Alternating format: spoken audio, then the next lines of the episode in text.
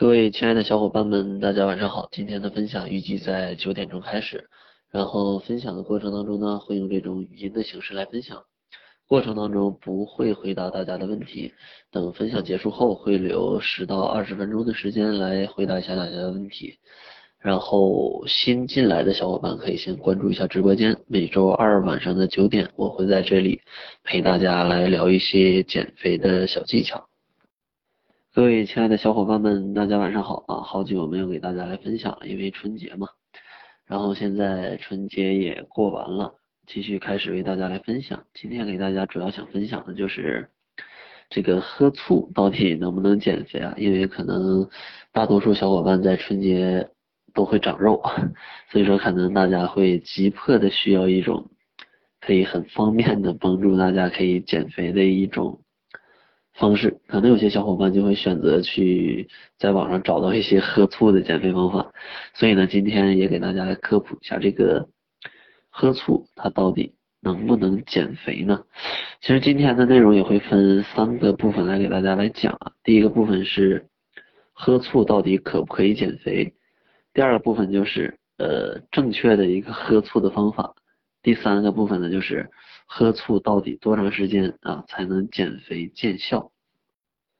其实关于这个喝醋减肥啊，好像据说第一个提出这种呃理论的啊是个日本人啊。呃，根据他这个在二零零九年对一群肥胖的日本中年人进行的一个临床试验，通过让这些人每天饮用啊就是两勺醋的这种饮料。然后呢，测量这两组人他们十二周身体的一个改变，然后喝醋的人呢，身体普遍就会减重二到四磅，也就是零点九到一点八千克这样的一个体重，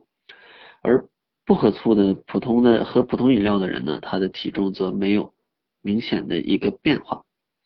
所以说这个方法就被大家呃传出来说喝醋能减肥，所以说呢，这个喝醋减肥的到底？靠不靠谱？今天咱们就聊一聊这个事儿啊。其实啊，这个喝醋它真的是对减肥是有一定的帮助的，而且是有人研究过啊。据这个亚利桑那州大学研究人员，他们在这个就是关于喝醋的一些研究啊，我们想想这个研究也是很奇怪，但是他们真的研究过啊，说真的经常喝醋的确可以帮助减肥。但是他们的研究里也表明说，一定要保持一种正确的方法，而且还需要有坚强的毅力和耐心。千万不要觉得我只没事喝了点这个醋的饮料啊，或者喝了几天醋就可以瘦，那这个那是不可能的。而且这里的研究人员他还发现啊，就是在在你在准备吃一些含有淀粉的食物之前，来少量的喝一些醋。它可以对淀粉的消化起到一定的抑制作用，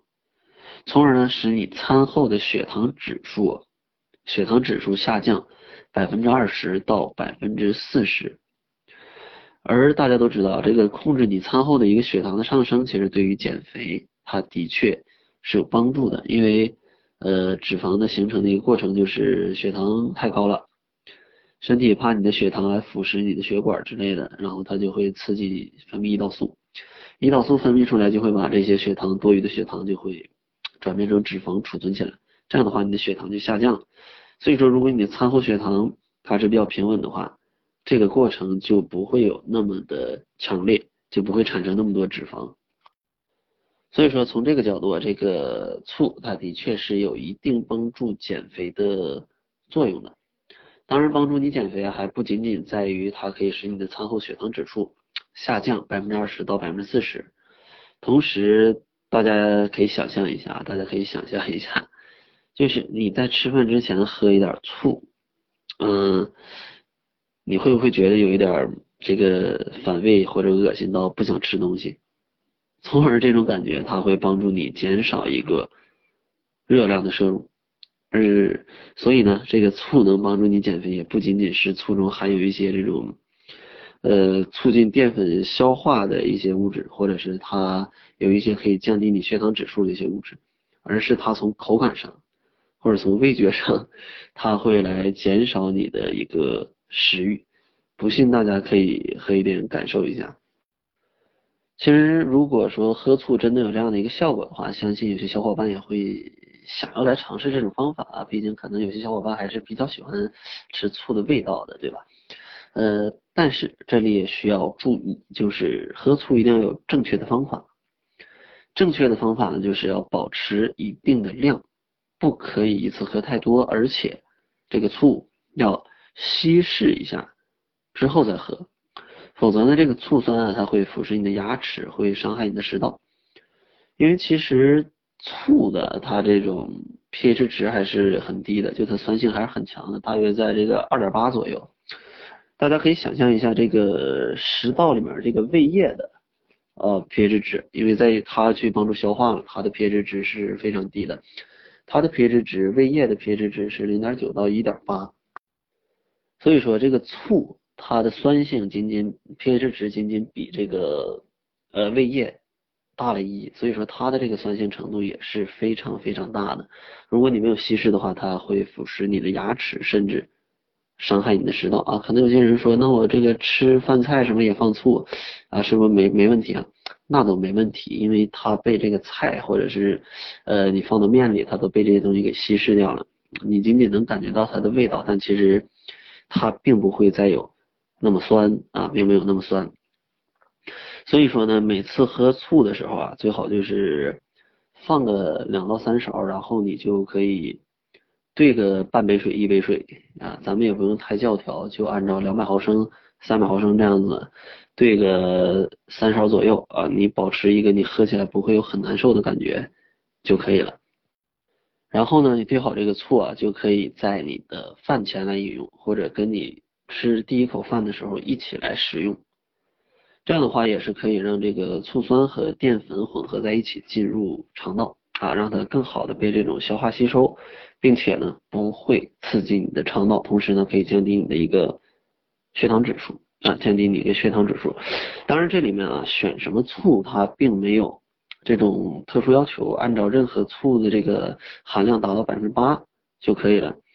呃，但是呢，大家一定要注意，就像一些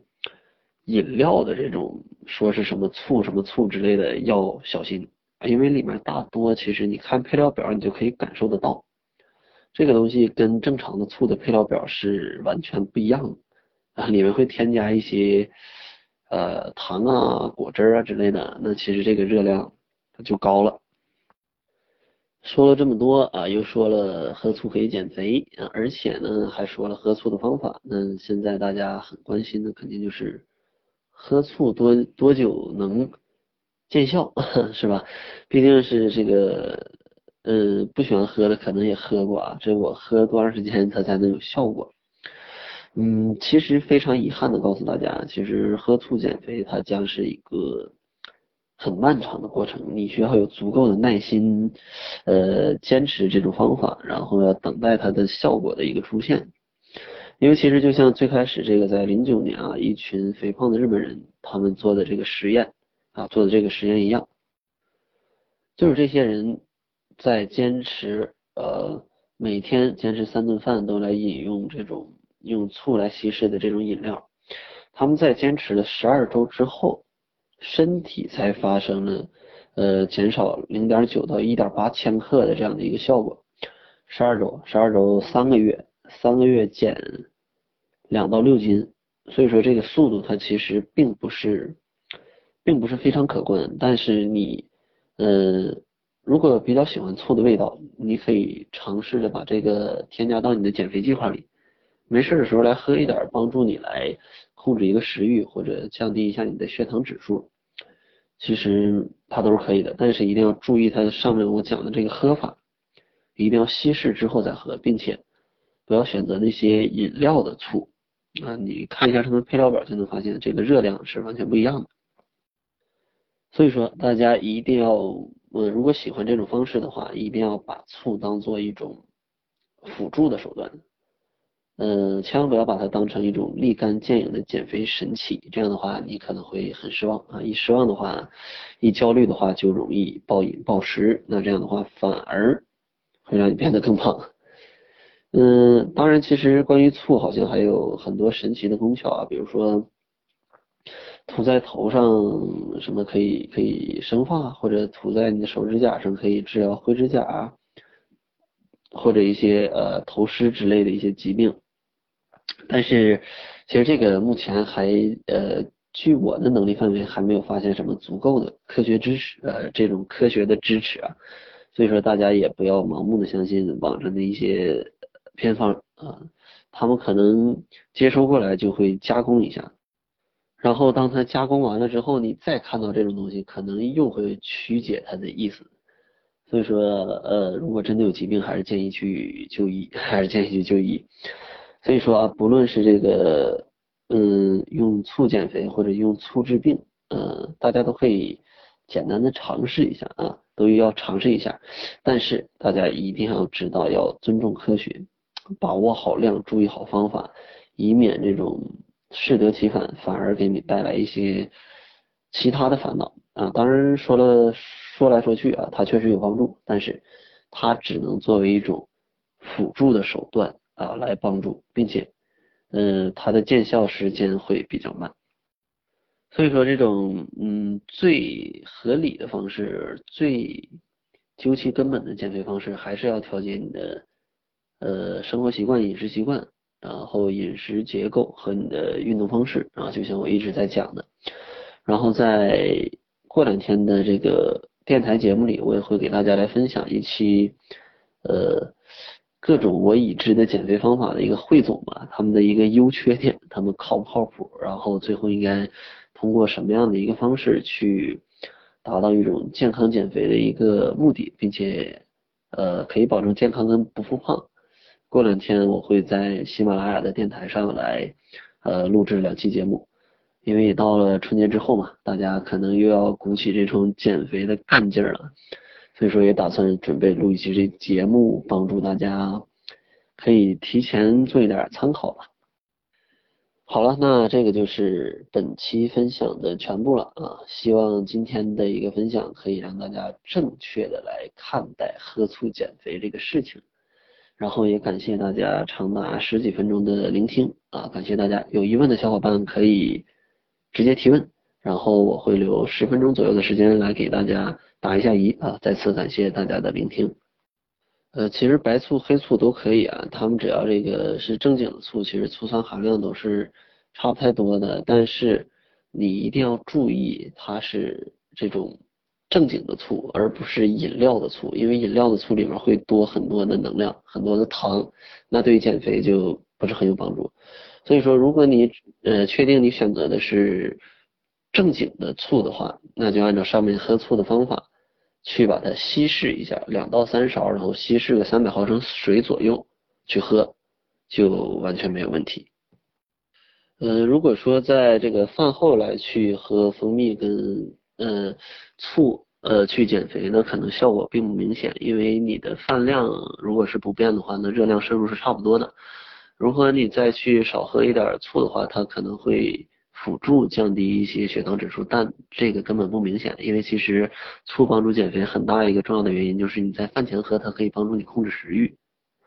它可以用这种味道来帮助你减少你食物的摄入量啊，这可能是它一个主要的方式。但你如果在饭后喝的话，可能就没有这样的一个作用，而且呢，你还辅助了一些蜂蜜，因为蜂蜜它也是比较精纯的糖。啊，它里面的热量也是比较多的，当然你少喝一点，它并不会让你发胖，但是，呃，它也并不会带来非常强大的一个减肥效果。呃，应该下周或者下下周吧，会给大家讲一讲这个蜂蜜的事儿。其实关于蜂蜜，大家可能有比较多的误解。跳绳是不是锻炼全身的最好的有氧运动？这个不好说，因为其实你想把跳绳跳成有氧运动。它还是需要坚持挺长时间的，因为有氧运动的特点就是它要可持续，因为长时间不是很剧烈啊，要全身性。所以说像跳绳这种，它可能并不是非常，并不是完全符合这些标准，但是它也勉强可以算得上。你要慢慢跳，跳个二三十分钟，也能算是一种减脂的有氧运动。但是它对于腿部的活动可能就比较多。比较多，而且跳绳坚持个二三十分钟，我觉得要比跑步坚持二三十分钟要难挺多。所以说，如果你的体重并不是很大的话，能够接受跳绳这种方式，那我觉得莫不如去换成快走跟跑步，或者换成椭圆机啊，骑一骑自行车之类的，都可以。